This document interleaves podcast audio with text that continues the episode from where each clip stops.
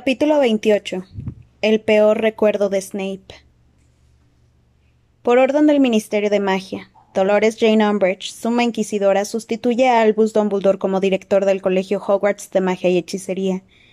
Esta orden se ajusta al decreto de enseñanza número 28, firmado Cornelius Oswald Fudge, ministro de Magia. Los carteles habían aparecido en el colegio durante la noche, pero eso no explicaba cómo era posible que todo el mundo, sin exceptuar a nadie en el castillo, supiera que Dumbledore había burlado a dos aurores, a la suma inquisidora, al ministro de magia y a su asistente junior y había escapado. Fuera a donde fuese, Harry comprobaba que el único tema de conversación era la huida de Dumbledore, y pese a que algunos de los detalles se habían modificado al volverlos a contar, Harry oyó como una alumna de segundo le aseguraba a otra que Fudge estaba internado en el Hospital San Mungo con una calabaza en la cabeza. Resultaba sorprendente lo preciso que era el resto de la información que tenían. Todos sabían, por ejemplo, que Harry y Marietta habían sido los únicos estudiantes que habían presenciado la escena en el despacho de Dumbledore, pero como Marietta estaba en la enfermería, Harry se vio asediado por sus compañeros, que le pedían un relato de primera mano. Dumbledore no tardará en volver, aseguró Ernie Macmillan con aplomo cuando regresaban de herbología tras escuchar atentamente la historia de Harry. Cuando estábamos en segundo no consiguieron alejarlo de aquí mucho tiempo, y esta vez tampoco lo conseguirán. El fraile gordo me ha dicho, Adoptó un tono confidencial y bajó la voz, de modo que Harry, Ron y Hermione tuvieron que acercarse más a él para oírlo. Que anoche la profesora Umbridge trató de entrar en el despacho del director después de buscar a Dumbledore por todos los rincones del castillo y los jardines, pero la gárgola no se apartó de la puerta. El despacho se había cerrado para impedirle la entrada. Ernie sonrió con suficiencia. Por lo visto, hizo un berrinche de miedo. Sí, Seguro que le habría encantado sentarse en el despacho del director, dijo Hermione con rabia mientras subían la escalera de piedra, hacia, de piedra hacia el vestíbulo. No soporto la prepotencia con que trata a los demás profesores. La muy estúpida, engreída y arrogante.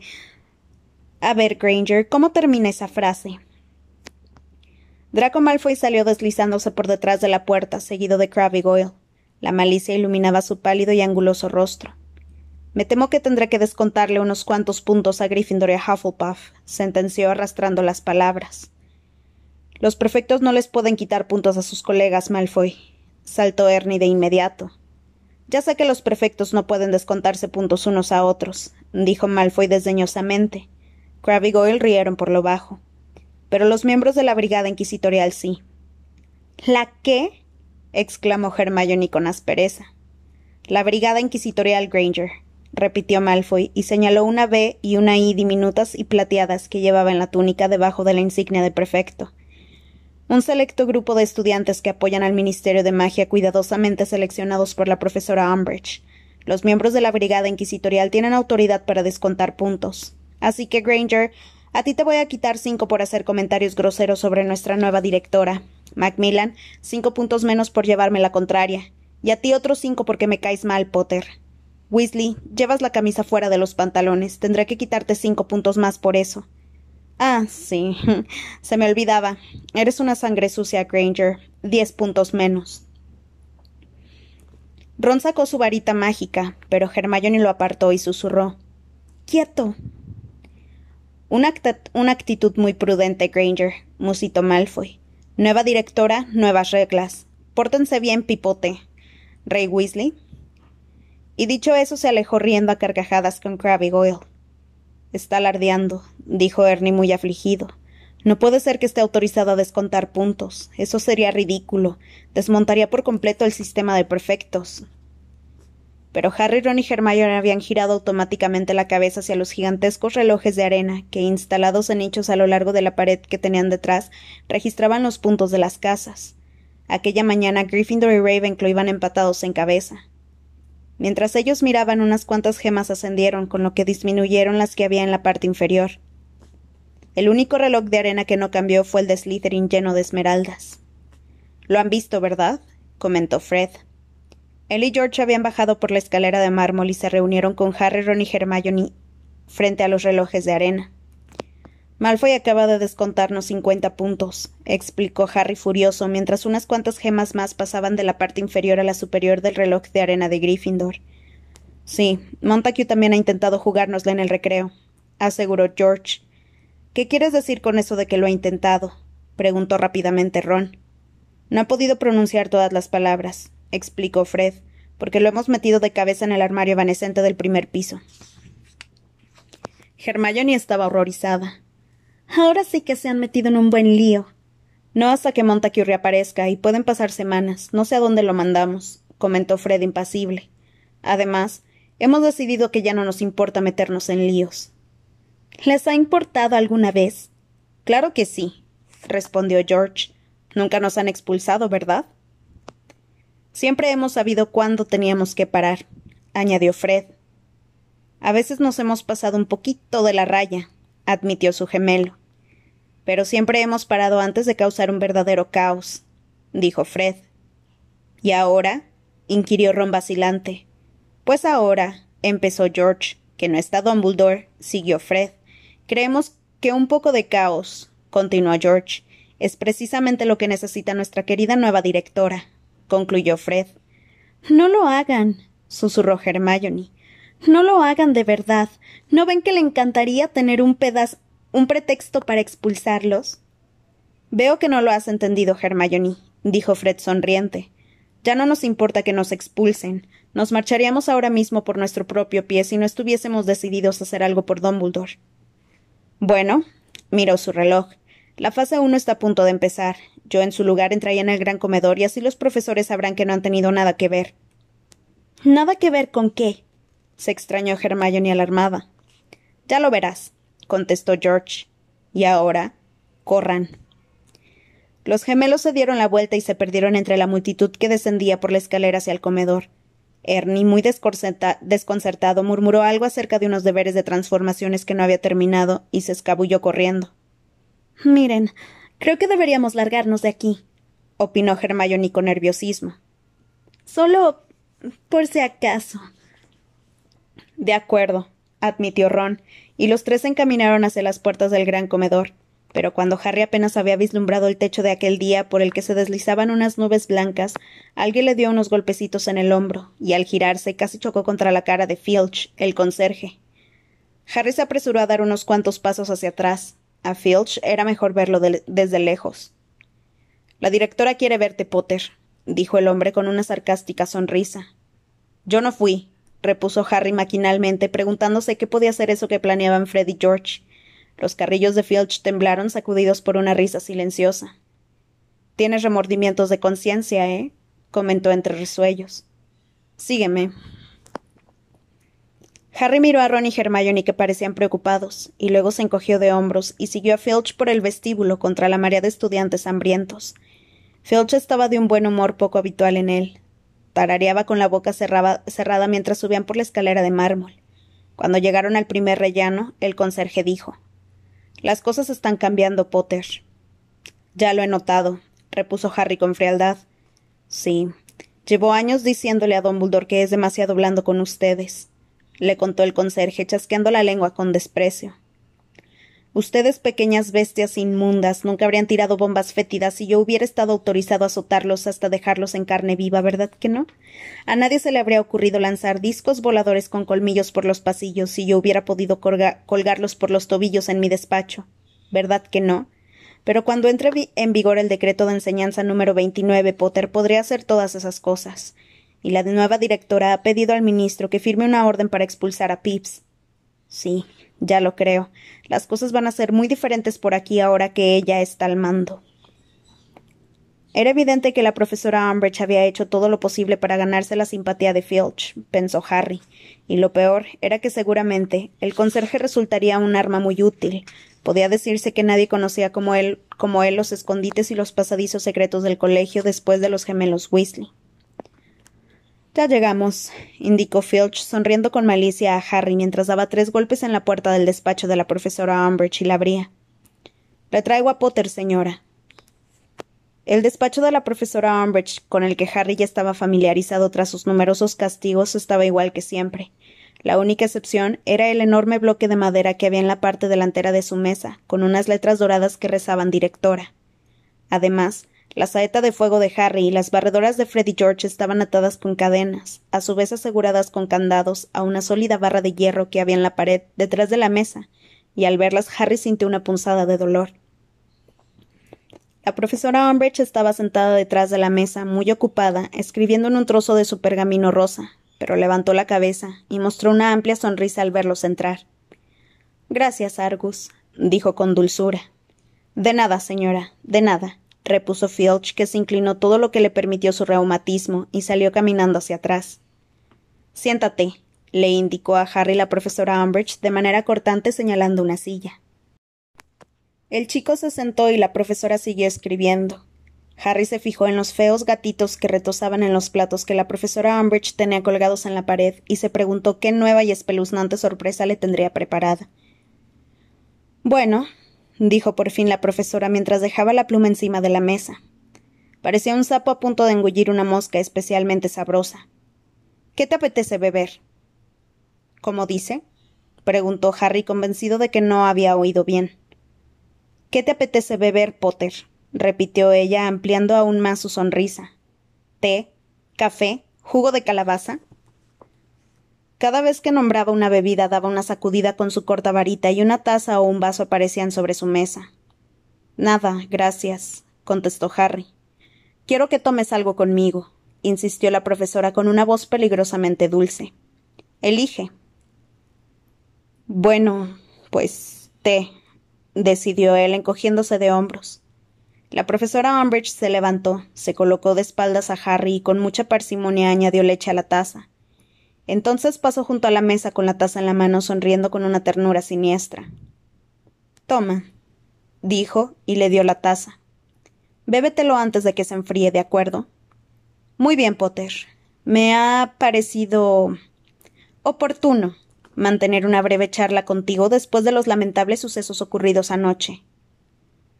Harry no dijo nada. La profesora Umbridge volvió a sentarse en su silla y esperó. Se produjo una larga pausa que la bruja interrumpió diciendo con jovialidad Pero si no te estás bebiendo el té. Harry se llevó la taza a los labios y de repente la bajó. Uno de los horribles gatitos pintados de la profesora Umbridge tenía unos enormes y redondos ojos azules como el ojo mágico de Ojo Loco Modi, y a Harry le dio por pensar qué diría Ojo Loco si se enteraba de que él había bebido té ofrecido por un enemigo declarado. ¿Qué pasa? Preguntó la profesora Umbridge, que seguía observándolo. ¿Quieres azúcar? No, respondió Harry. Volvió a llevarse la taza a los labios y fingió que bebía un sorbo, aunque mantuvo la boca firmemente cerrada. La sonrisa de la profesora Umbridge se ensanchó. Así me gusta, susurró. Estupendo. Veamos. Se inclinó un poco hacia el frente. ¿Dónde está Albus Dumbledore? No tengo ni idea, respondió Harry sin vacilar. Bebe, bebe, lo animó la profesora Umbridge sin dejar de sonreír. Dejémonos de juegos infantiles, Potter. Sé perfectamente que sabes a dónde ha ido. Dumbledore y tú están juntos en este asunto desde el principio. Piensa en tus intereses, Potter.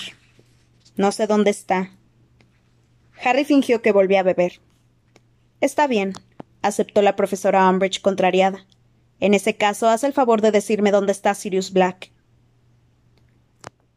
Harry notó una opresión en el estómago. Le tembló la mano con que sujetaba la taza de té que repiqueteó contra el platillo. Se llevó una vez más la taza a la boca con los labios apretados y unas gotas de líquido caliente se derramaron por su túnica. No lo sé, aseguró, quizá precipitadamente. Permíteme recordarte, Potter, comentó la profesora Umbridge, que fui yo quien estuvo a punto de atrapar al criminal Black en la chimenea de Gryffindor en octubre. Sé perfectamente que estaba hablando contigo, y si tuviera alguna prueba, ninguno de los dos andaría suelto ahora, te lo advierto. Te lo preguntaré una vez más, Potter. ¿Dónde está Sirius Black? No lo sé, aseguró Harry en voz alta. No tengo ni la más remota idea. Se miraron fijamente tanto rato que Harry sintió que le lloraban los ojos. Entonces la profesora Umbridge se levantó. Muy bien, Potter. Esta vez confiaré en tu palabra, pero te lo advierto. El Ministerio me respalda. Todos los canales de comunicación de entrada y salida del colegio están vigilados. Hay un regulador de la red Flu que vigila todas las chimeneas de Hogwarts, excepto la mía, por supuesto. Mi brigada inquisitorial abre y lee todo el correo lechucil que entra y sale del castillo. y el señor Filch vigila todos los pasadizos secretos de entrada y salida del castillo. Si encuentro la más mínima prueba de que. El suelo del despacho tembló. La profesora Umbridge se desplazó hacia un lado y se sujetó a la mesa impresionada. ¿Qué ha sido eso? Miraba hacia la puerta. Harry aprovechó la ocasión para vaciar la taza de té casi llena en el jarrón de flores secas que tenía más cerca. Oía que la gente corría y gritaba varios pisos más abajo. Vuelve al comedor, Potter, gritó la profesora Umbridge, levantando la varita y saliendo muy deprisa del despacho. Harry le dio unos segundos de ventaja y salió tras ella para ver cuál era el origen de tanto alboroto. No le costó mucho averiguarlo. Un piso más abajo reinaba un caos absoluto. Alguien, y Harry tenía una idea bastante cercana de quién se trataba, había hecho explotar lo que parecía un enorme cajón de fuegos artificiales encantados. Por los pasillos revoloteaban dragones compuestos de chispas verdes y doradas que, que despedían fogonazos y producían potentes explosiones. Girándulas de color rosa fosforito de un metro y medio de diámetro pasaban zumbando como platillos volantes. Cohetes con largas colas de brillantes estrellas plateadas rebotaban contra las paredes. Las bengalas escribían palabrotas en el aire. Los petardos explotaban como minas allá donde Harry mirara, y en lugar de consumirse y apagarse poco a poco, esos milagros pirotécnicos parecían adquirir cada vez más fuerza y energía. Filch y la profesora Umbridge estaban de pie petrificados en mitad de la escalera. Mientras Harry contemplaba el espectáculo, una de las girándulas más grandes, por lo visto, decidió que lo que necesitaba era más espacio para maniobrar, y fue dando vueltas hacia donde estaban la profesora Umbridge y el conserje. Ambos gritaron de miedo y se agacharon, y la girándula salió volando por la ventana que tenían detrás y fue a parar a los jardines. Entretanto, varios dragones y un enorme murciélago de color morado que humeaba amenazadoramente aprovecharon que había una puerta abierta al final del pasillo para escapar por ella hacia el segundo piso. Corra, Filch, corra. gritó la profesora Umbridge. Si no hacemos algo, se dispersarán por todo el colegio. Desmayus. Un chorro de luz roja salió del extremo de su varita y fue a parar contra uno de los cohetes. En lugar de quedarse parado en el aire, éste explotó con tanta fuerza que hizo un agujero en el cuadro de una bruja de aspecto bobalicón retratada en medio de un prado. La, bruja, corrió a, refugiarse justo a tiempo, y apareció unos segundos más tarde apretujada en el cuadro de al lado, donde un par de magos que jugaban a las cartas se levantaron rápidamente para dejarle sitio. No los aturda, Filch, gritó furiosa la profesora Umbridge, como si el conjuro lo hubiera pronunciado él. Como usted diga, señora, exclamó resollando el conserje, quien siendo un squib jamás habría podido aturdir aquellos fuegos artificiales. Corrió hacia un armario cercano, sacó de él una escoba y empezó a golpear con ella los fuegos artificiales. Unos segundos más tarde, la parte delantera de la escoba estaba en llamas. Harry ya había visto suficiente.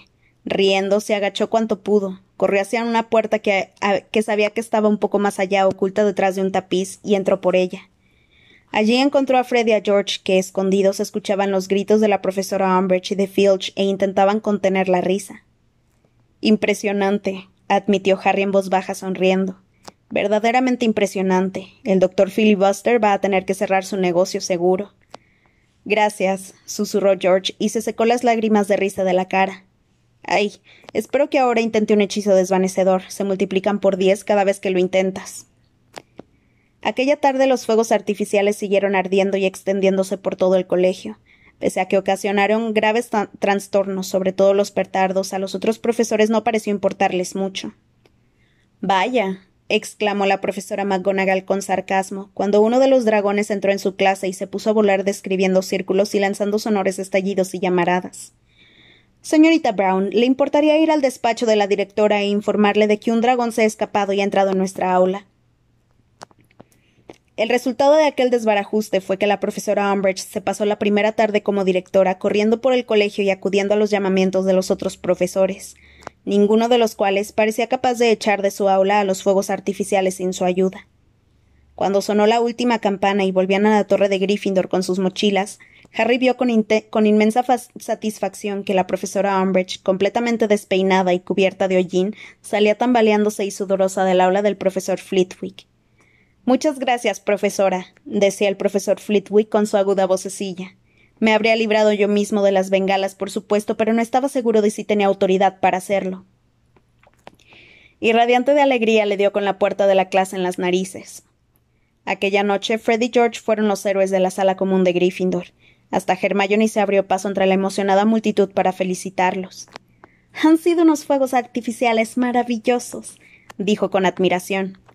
Gracias, repuso George sorprendido y complacido. Son los maguifuegos salvajes Weasley. El único problema es que hemos gastado todas nuestras existencias. Ahora tendremos que volver a empezar desde cero.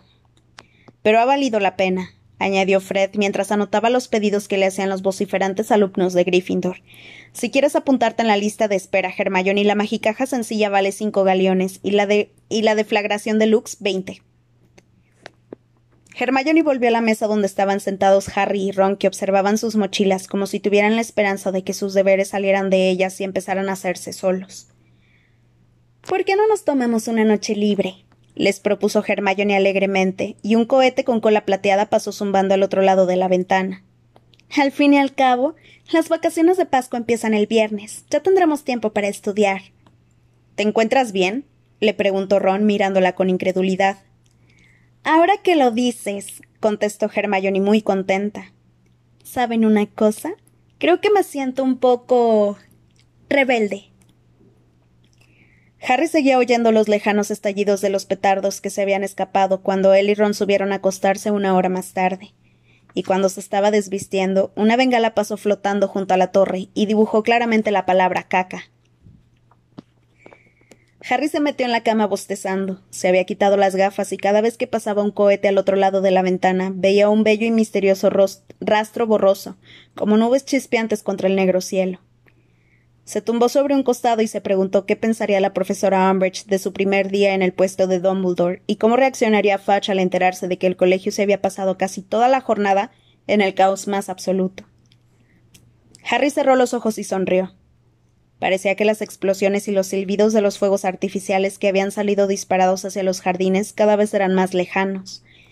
O quizá fuera que él se alejaba a toda velocidad de ellos.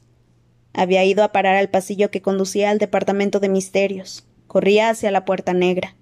Que se abra, que se abra. La puerta se abría. Harry estaba dentro de la sala circular rodeada de puertas. La cruzaba, ponía la mano sobre una puerta idéntica y ésta se abría hacia adentro. Ahora estaba en una habitación larga y rectangular donde se oía un extraño chasquido mecánico. En las paredes había motas de luz que se movían, pero Harry no se detenía a investigar de dónde provenían. Tenía que continuar. Había una puerta al fondo, y ésta también se abría cuando Harry la tocaba.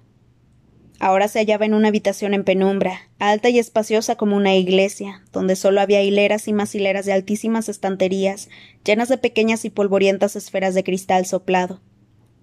Harry estaba emocionado, y el corazón le latía muy deprisa. Sabía a dónde tenía que ir. Echaba a correr, pero sus pasos no hacían ruido en el enorme y desierto recinto. Había algo en aquella habitación que él deseaba más que nada en el mundo, algo que él quería, o que alguien más quería. Le dolía la cicatriz. Harry despertó al instante, aturdido y furioso. Se oían risas en el dormitorio. Genial, exclamó Seamus, cuya silueta se destacaba contra la ventana. Creo que una girándula ha chocado contra un cohete y se han fusionado. No se lo pierdan. Harry oyó que Ron y Dean se levantaba de la cama para verlo mejor. Él se quedó quieto y callado mientras remitía el dolor de la cicatriz y se le pasaba la decepción. Le parecía que le habían privado de un placer fabuloso en el último momento. Esta vez había estado muy cerca. En estos momentos unos relumbrantes cochinillos alados de color rosa y plateado volaban al otro lado de las ventanas de la torre de Gryffindor. Harry se quedó tumbado escuchando los gritos de admiración de los alumnos de su casa en los dormitorios de abajo, pero se le encogió el estómago al recordar que al día siguiente tenía clase de oclumancia.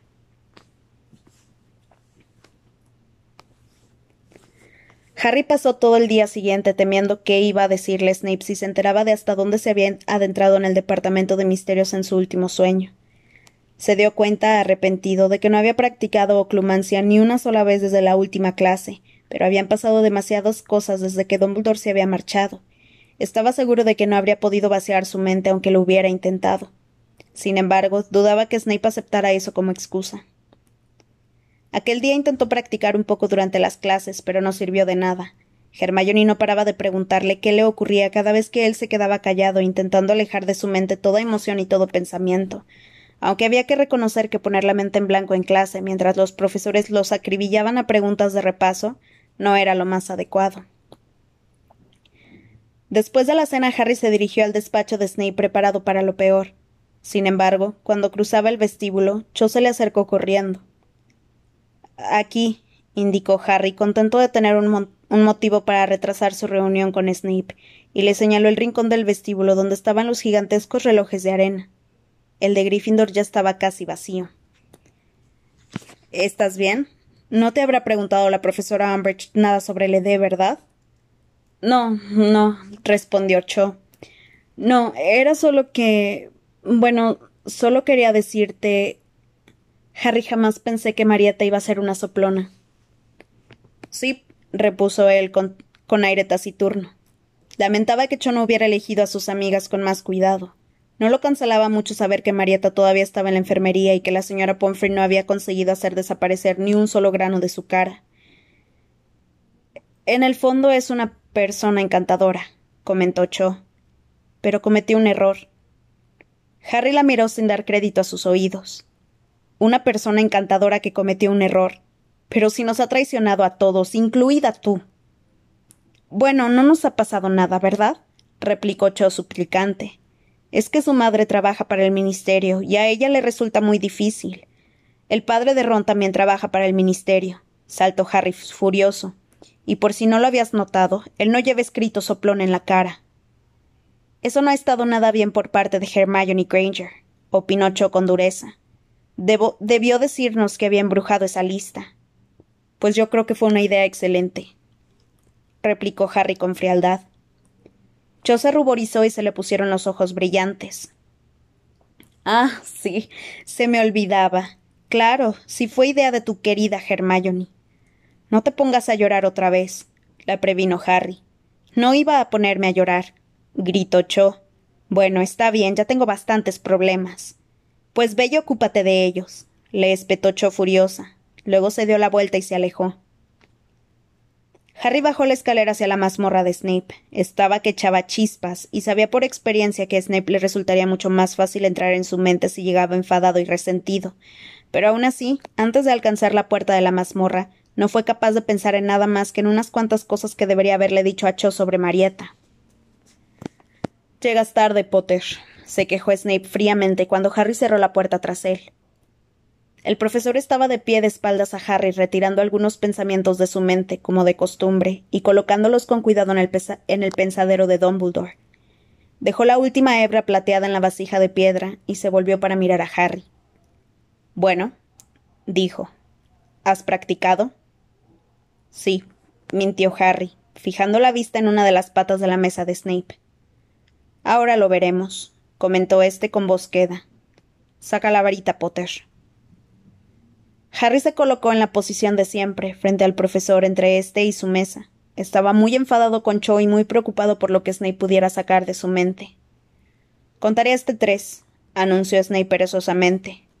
Uno, dos. Pero de pronto se abrió la puerta y Draco Malfoy entró atropelladamente en el despacho. Profesor Snape, señor. Oh, lo siento. Malfoy se quedó mirando a Snape y a Harry sorprendido. No pasa nada, Draco, lo tranquilizó el hombre y bajó la varita. Potter ha venido a repasar pociones curativas. Harry no había visto a Malfoy tan contento desde el día en que la profesora Umbridge se presentó para, para supervisar la clase de Hagrid. No lo sabía, masculló mirando con gesto burlón a Harry, que se había puesto muy colorado. Habría dado cualquier cosa por gritarle la verdad a Malfoy, o mejor aún, por echarle una buena maldición. ¿Qué ocurre, Draco? preguntó Snape. Es la profesora Umbridge, señor. Han encontrado a Montague. Señor, ha aparecido dentro de un baño del cuarto piso. ¿Cómo llegó allí? No lo sé, señor. Está un poco aturdido. Está bien, está bien. Potter, dijo Snape, continuaremos la clase mañana por la noche. Y tras pronunciar esas palabras, Snape salió pisando fuerte del despacho. Cuando el profesor estaba de espaldas, Malfoy miró a Harry y moviendo los labios sin emitir ningún sonido, dijo pociones curativas. Luego sigue a Snape. Harry, que hervía de rabia, se guardó la varita mágica en la túnica y se dispuso a abandonar el despacho. Al menos tenía veinticuatro horas más para practicar. Sabía que debía estar agradecido por haberse salvado por un pelito, aunque fuera a costa de que Malfoy le contara a todo el colegio que necesitaba clases particulares de pociones curativas. Sin embargo, cuando ya estaba a punto de marcharse, vio una mancha de luz temblorosa que danzaba en el marco de la puerta. Se detuvo y se quedó mirándola y recordó algo. Entonces cayó en la cuenta. Se parecía un poco a las luces que había visto en el suelo de la noche anterior cuando entró en la segunda habitación durante su incursión en el departamento de misterios. Se dio la vuelta. La luz provenía del pensadero, que estaba encima de la mesa de Snape. Su contenido de un blanco plateado fluía y se arremolinaba. Los pensamientos de Snape, lo que el profesor no quería que Harry viera si el chico le rompía accidentalmente las defensas. Harry se quedó mirando el pensadero muerto de curiosidad. ¿Qué era aquello que Snape tanto quería ocultarle? Las luces plateadas temblaban en la pared. El muchacho avanzó un par de pasos hacia la mesa dándole vueltas al asunto. ¿Y si lo que Snape estaba decidido a ocultarle era información acerca del Departamento de Misterios? Harry miró hacia la puerta. El corazón le latía más fuerte y más deprisa que nunca. ¿Cuánto podía tardar Snape en rescatar a Montague del baño? ¿Volvería después directamente al despacho o acompañaría a Montague a la enfermería? Seguro que lo acompañaba.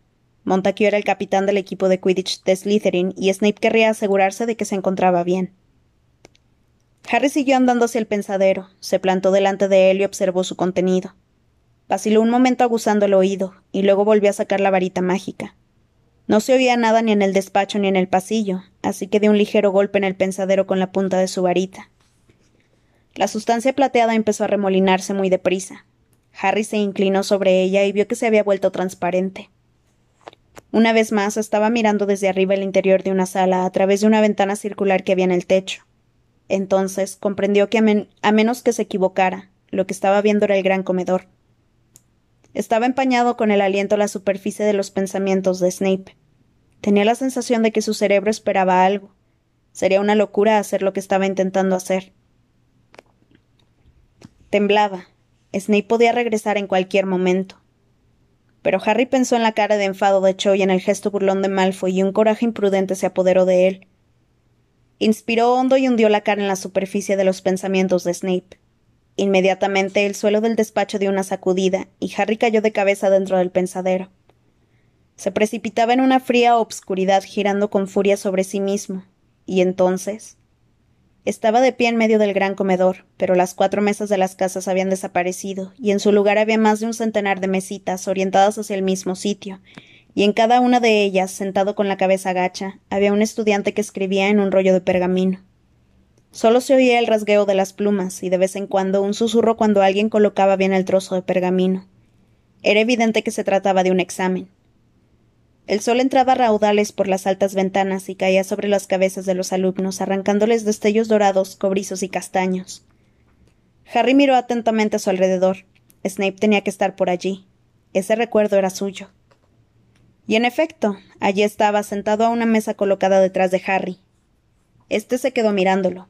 El adolescente Snape tenía un aire pálido y greñudo, como una planta que no había visto mucho la luz. Su cabello lacio y grasiento caía sobre la mesa, y mientras escribía tenía la ganchuda nariz pegada al trozo de pergamino. Harry se colocó detrás de Snape y leyó el título de la hoja del examen. Defensa contra las artes obscuras. Timo. Así pues, Snape debía de tener quince o dieciséis años, más o menos la edad que tenía Harry. Su mano iba rápidamente de un borde al otro del pergamino. Había escrito como mínimo treinta centímetros más que sus vecinos, y eso que su letra era minúscula y muy apretada. Cinco minutos más, Harry se, sobresaltó al oír aquella voz. Giró la cabeza y vio la parte superior de la cabeza del profesor Flitwick que se movía entre las mesas a escasa distancia. El profesor pasaba junto a un muchacho de cabello negro y despeinado. Muy negro y muy despeinado.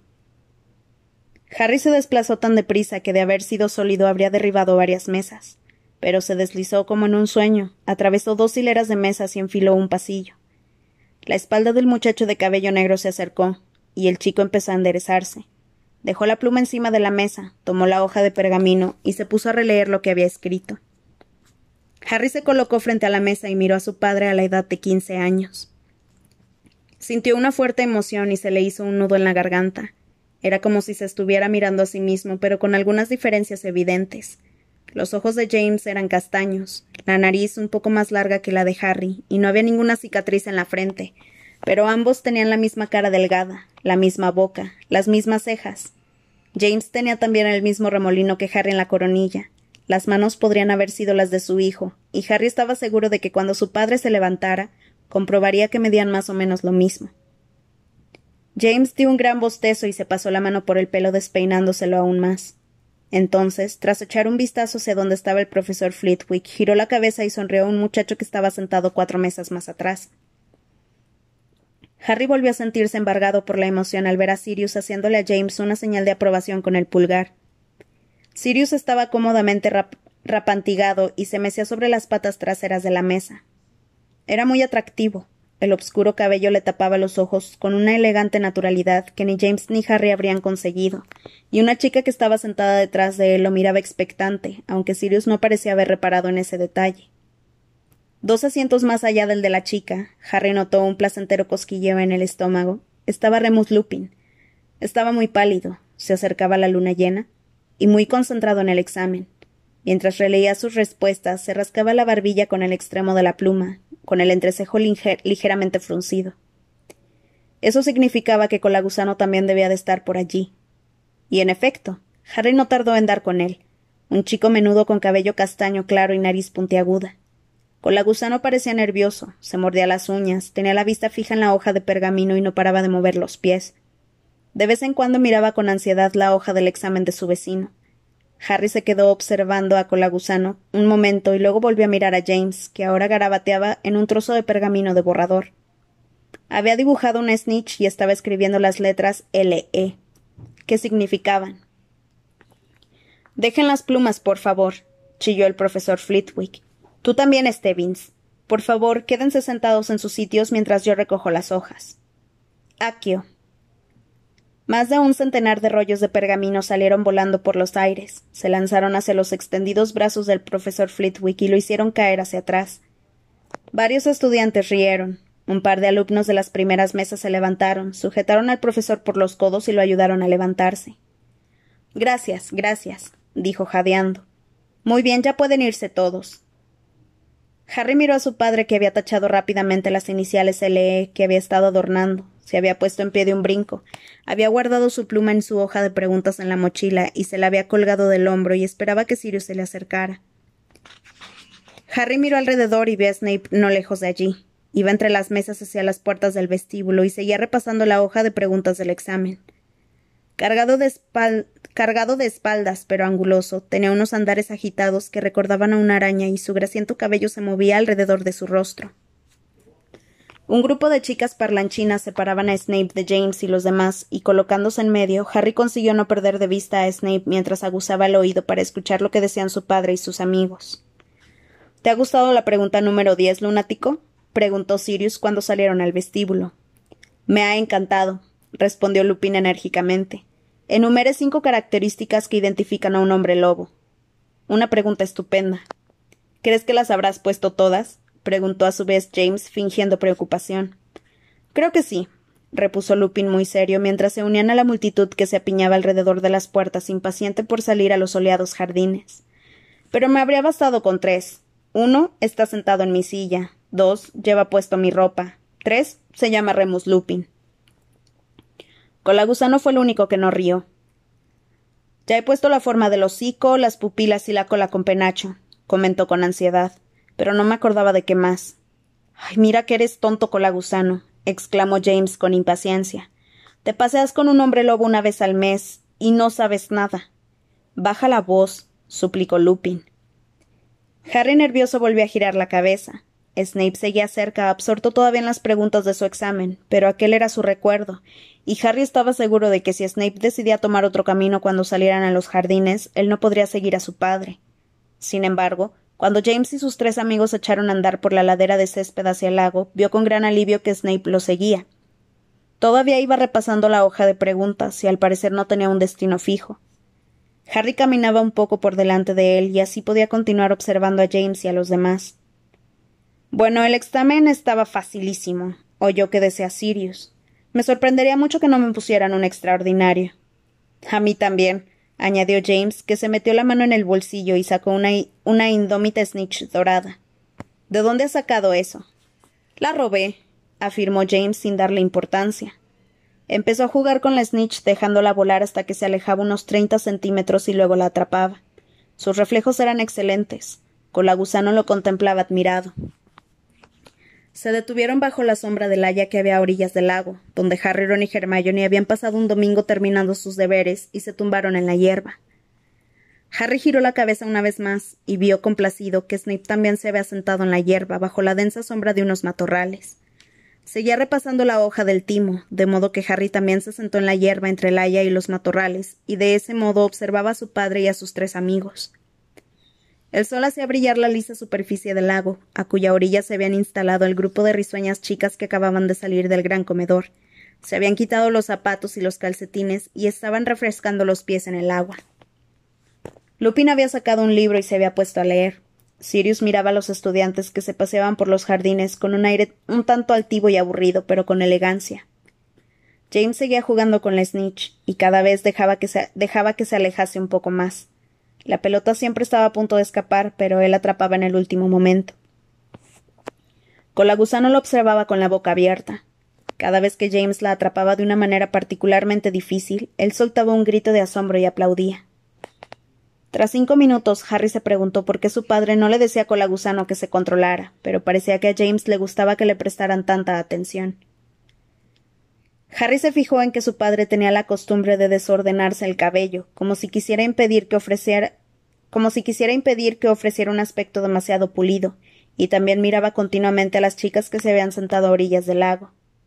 Guarda eso, ¿quieres? acabó diciéndole Sirius cuando James atrapó la snitch de un modo magnífico y Colagusano lo vitoreó, antes de que Colagusano se, se haga pipí encima de la emoción. Colagusano se ruborizó ligeramente, pero James sonrió. Si tanto te molesta, dijo, y se guardó la pelota en el bolsillo. Harry tuvo la certeza de que Sirius era la única persona por la que James habría dejado de presumir. Me aburro, comentó Sirius. Ojalá hubiera luna llena. ¿Te aburres? se extrañó Lupin desde detrás de su libro. Todavía nos queda transformaciones. Si te aburres puedes preguntarme la lección. Toma. Y le pasó su libro. Pero Sirius soltó un resoplido y dijo No necesito el libro, me lo sé de memoria. Esto te animará, Canuto, comentó James en voz baja. Mira quién está allí. Sirius giró la, cabeza y se quedó muy quieto, como un perro que ha olfateado un conejo. Fantástico, dijo con voz queda. Harry se volvió para ver a quién estaba mirando Sirius. Snape se había levantado y estaba guardando la hoja del timo en su mochila. Cuando salió de la sombra de los matorrales y echó a andar por la extensión de césped, Sirius y James se pusieron en pie. Lupin y Colagusano permanecieron sentados. Lupin seguía con la vista fija en el libro, aunque no me veía los ojos, y entre sus cejas había aparecido una, pequeña arruga. Colagusano miraba a Sirius y a James y luego a Snape con avidez y expectación. ¿Todo bien, Quejicus? preguntó James en voz alta. Snape reaccionó tan deprisa que dio la impresión de que estaba esperando un ataque. Soltó su mochila, metió la mano dentro de su túnica y cuando empezó a levantar la varita, James gritó Expeliermus. La varita de Snape saltó por los aires y cayó con un ruido sordo en la hierba detrás de él. Sirius soltó una carcajada. Impedimenta, exclamó éste, señalando con su varita a Snape, que tropezó y cayó al suelo cuando se lanzaba a recoger su varita. Muchos estudiantes se habían vuelto para mirar. Algunos se habían levantado y se acercaban poco a poco. Unos parecían preocupados, otros divertidos. Snape estaba tirado en el suelo, jadeante. James y Sirius avanzaron hacia él con las varitas levantadas. James giraba de vez en cuando la cabeza para mirar a las chicas que había sentadas al borde del lago. Colagusano también se había puesto en pie y había pasado junto a Lupin para ver mejor. ¿Cómo te ha ido en el examen, Quejicus? preguntó James. Me he fijado en él, tenía la nariz pegada al pergamino, aseguró Sirius con maldad. Su hoja debe de estar llena de manchas de grasa. No van a poder leer ni una palabra. Varios estudiantes que estaban mirando rieron. Era evidente que Snape no tenía muchos amigos. Colagusano rió con estridencia. Snape, por su parte, intentaba levantarse, pero el embrujo todavía duraba, de modo que forcejeaba, forcejeaba como si estuviera atado con cuerdas invisibles. Esperen y verán, dijo entrecortadamente, contemplando con profundo odio a James. Esperen y verán. ¿Qué veremos? preguntó Sirius impávido. ¿Qué vas a hacer, Quejicus? ¿Limpiarte los mocos en nuestra ropa? Snape soltó un torrente de palabrotas mezcladas con maleficios, pero como su varita había ido a parar a tres metros de él, no pasó nada. Uf, vete a lavar esa boca, le espetó James. Fregotego. Inmediatamente empezaron a salir rosadas pompas de jabón de la boca de Snape. La espuma le cubría los labios, le provocaba arcadas y hacía que se atragantara. Déjenlo en paz. James y Sirius giraron la cabeza. Inmediatamente James se llevó la mano que tenía libre a la cabeza y se revolvió el cabello. Era una de las chicas de la orilla del lago. Tenía una poblada mata de cabello rojo obscuro que le llegaba hasta los hombros y unos ojos almendrados de un verde asombroso, iguales que los de Harry. Era la madre de Harry. ¿Qué tal, Evans? la saludó James con un tono de voz mucho más agradable, grave y maduro. Déjenlo en paz, repitió Lily. Miraba a James sin disimular una profunda antipatía. ¿Qué le has hecho? Bueno, respondió James e hizo como si reflexionara acerca de la pregunta. Es simplemente que existe, no sé si me explico.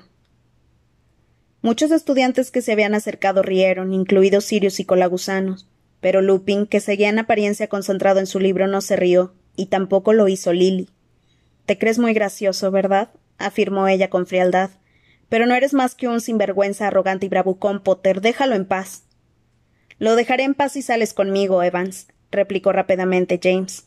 Vamos, sal conmigo y no volveré a apuntar a Quejicus con mi varita. A sus espaldas, el efecto del embrujo paralizante estaba remitiendo, y Snape se arrastraba con lentitud hacia su varita escupiendo espuma de jabón. No saldría contigo ni aunque tuviera que elegir entre tú y el calamar gigante, le aseguró Lily. Mala suerte, cornamenta, exclamó Sirius con viveza y se volvió hacia Snape. ¡Ey! Demasiado tarde. Snape apuntaba con su varita a James. Se produjo un destello de luz, un tajo apareció en la cara de James y la túnica se le manchó de sangre. James giró rápidamente sobre sí mismo. Hubo otro destello y Snape quedó colgado por los pies en el aire. La túnica le tapó la cabeza y dejó al descubierto unas delgadas y pálidas piernas y unos calzoncillos grisáceos. Muchos de los curiosos vitorearon a James. Sirius, James y Colagusano rieron a carcajadas. Lily, cuya expresión de rabia había vacilado un instante como si fuera a sonreír, gritó Bájenlo. Como quieras, convino James y apuntó hacia arriba con su varita. Snape cayó al suelo como un montón de ropa arrugada. Se, se, desenredó de la túnica y se puso rápidamente en pie, con la varita en la mano. Pero Sirius exclamó Petrificus totalus. Y Snape volvió a caer de bruces, rígido como una tabla. Déjenlo en paz, gritó Lily, que ahora también enarbolaba su varita. James y Sirius la miraron con cautela. Por favor, Evans, no me obligues a echarte una maldición, protestó James con seriedad. Pues retírale la maldición. James exhaló un hondo suspiro, se volvió hacia Snape y pronunció la contramaldición. Ya está, dijo mientras Snape se ponía trabajosamente en pie. Has tenido suerte de que Evans estuviera aquí, Quejicus. No necesito la ayuda de una asquerosa sangre sucia como ella. Lily parpadeó y fríamente dijo Bien, la próxima vez no me meteré donde no me llaman. Y por cierto, añadió, yo que tú me lavaría los calzoncillos, Quejicus. Pídele disculpas a Evans, le gritó James a Snape apuntándola amenazadoramente con la varita. No quiero que lo obligues a pedirme disculpas, le gritó Lily a James. Tú eres igual de detestable como él. ¿Qué? gritó James. Yo jamás te llamaría a eso que tú sabes. Siempre estás desordenándote el pelo porque crees que queda bien que parezca que acabas de bajarte de la escoba. Vas presumiendo por ahí con ese estúpido snitch. Te pavoneas y echas maleficios a la gente por cualquier tontería. Me sorprende que tu escoba pueda levantarse del suelo con lo que debe de pesar tu enorme cabeza. Me das asco exclamó Lily y dio media vuelta y se marchó de allí a buen paso. Evans. le gritó James. Evans. Pero Lily no miró hacia atrás. ¿Qué mosca le picó? dijo James, intentando en vano fingir que era una pregunta hecha al azar y que en realidad no le importaba. Leyendo entre líneas, yo diría que te encuentro un poco creído, amigo mío, apuntó, apuntó Sirius. Está bien, aceptó James con gesto de fastidio. Está bien. Entonces se produjo otro destello, y Snape volvió a colgar por los pies en el aire. ¿Quién quiere ver cómo le quito los calzoncillos a Snape?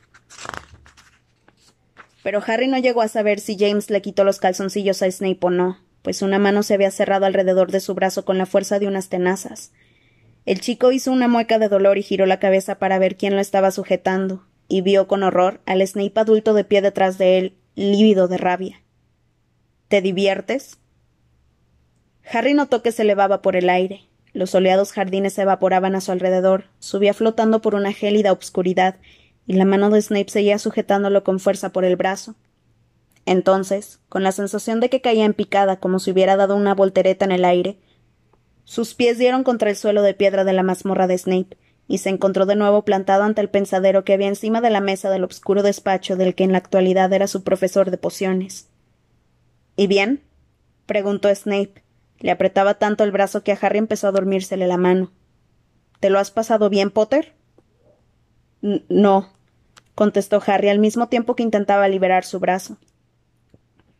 Snape daba miedo. Le temblaban los labios, estaba blanco como el papel y enseñaba los dientes. Tu padre era un tipo muy gracioso, ¿verdad? dijo el profesor y zarandeó a Harry hasta que le resbalaron las gafas por la nariz.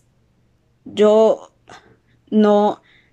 Snape empujó a Harry con todas sus fuerzas y éste cayó estrepitosamente contra el suelo de la mazmorra.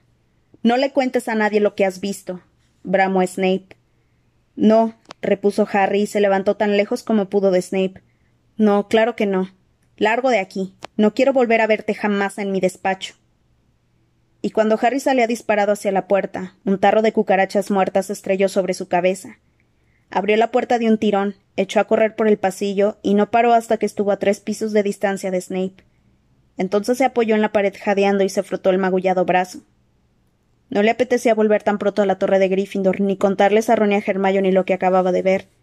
Si se sentía horrorizado y desdichado, no era porque Snape le hubiera gritado ni porque le hubiera lanzado un tarro de cucarachas, sino porque él sabía que experimentaba sino porque él sabía qué experimentaba uno cuando lo humillaban en medio de un corro de curiosos, y sabía exactamente qué había sentido Snape cuando su padre se había burlado de él.